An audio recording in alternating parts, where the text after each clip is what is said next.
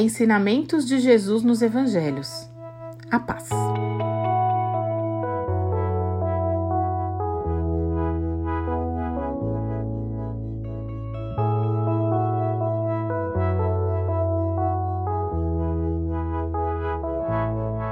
Vocês ouvirão falar de guerras e ameaças de guerras, mas não entrem em pânico.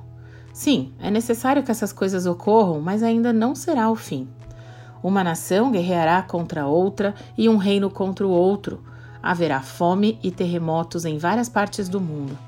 Tudo isso, porém, será apenas o começo das dores de parto. Então vocês serão presos, perseguidos e mortos. Por minha causa serão odiados em todo o mundo. Muitos se afastarão de mim e trairão e odiarão uns aos outros. Falsos profetas surgirão em grande número e enganarão muitos.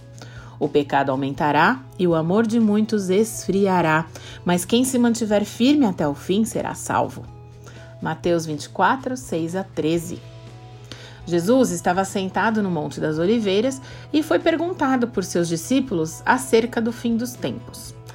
E essas aqui foram as suas palavras. Isso parece tão real, né?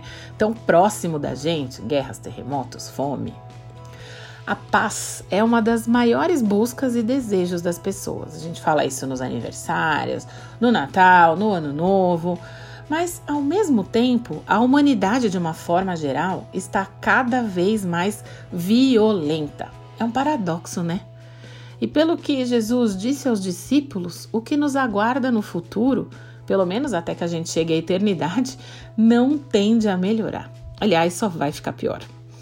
De fato, parece que o amor de muitos já esfriou, né? Essas guerras acontecendo praticamente de forma inexplicável, famílias brigando por motivos às vezes tão banais e sendo desfeitas, algumas vezes até por meio de crimes, de formas muito violentas. Qual então é o nosso papel diante desse caos todo no mundo? No mesmo Evangelho de Mateus, nós lemos: Felizes os que promovem a paz. Ou, em outras versões do texto bíblico, bem-aventurados os pacificadores, pois serão chamados filhos de Deus. Isso está no capítulo 5, verso 9. Ou seja, enquanto a violência cresce no nosso mundo, e principalmente aquela violência mais próxima da gente, dentro de casa, dos nossos relacionamentos, na nossa família, com todo tipo de absurdo, né? Como eu disse, crimes acontecendo e brigas e famílias sendo desfeitas. E, aliás, isso nós vemos todos os dias nos noticiários, né? Então, diante disso tudo, a nossa missão é sermos reconciliadores, pacificadores, embaixadores da paz. A começar pela nossa família.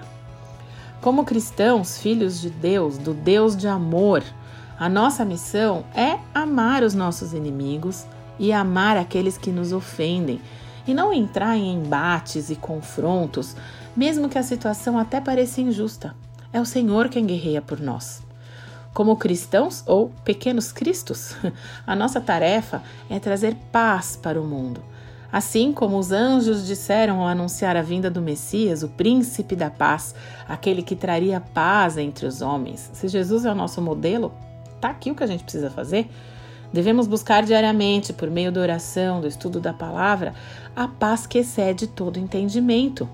Porque ser um embaixador da paz no mundo de violências mil é andar na contramão, é ir contra a maré, é fazer a diferença. Isso quer dizer que não podemos praticar atos violentos, a começar na nossa casa, na nossa família, seja de forma verbal ou de forma física. É preciso pedir que Deus nos cubra com mansidão, domínio próprio e muita sabedoria para que a gente consiga ter sucesso nessa missão de levar a paz. Precisamos lutar, lutar sim, de forma que a paz que desejamos para o mundo comece a partir da nossa casa, a partir da nossa vida. E nessa série de estudos, nós vamos passear pelos evangelhos e conferir alguns dos ensinamentos mais preciosos de Jesus para a nossa vida prática, para o nosso dia a dia. Até o próximo episódio.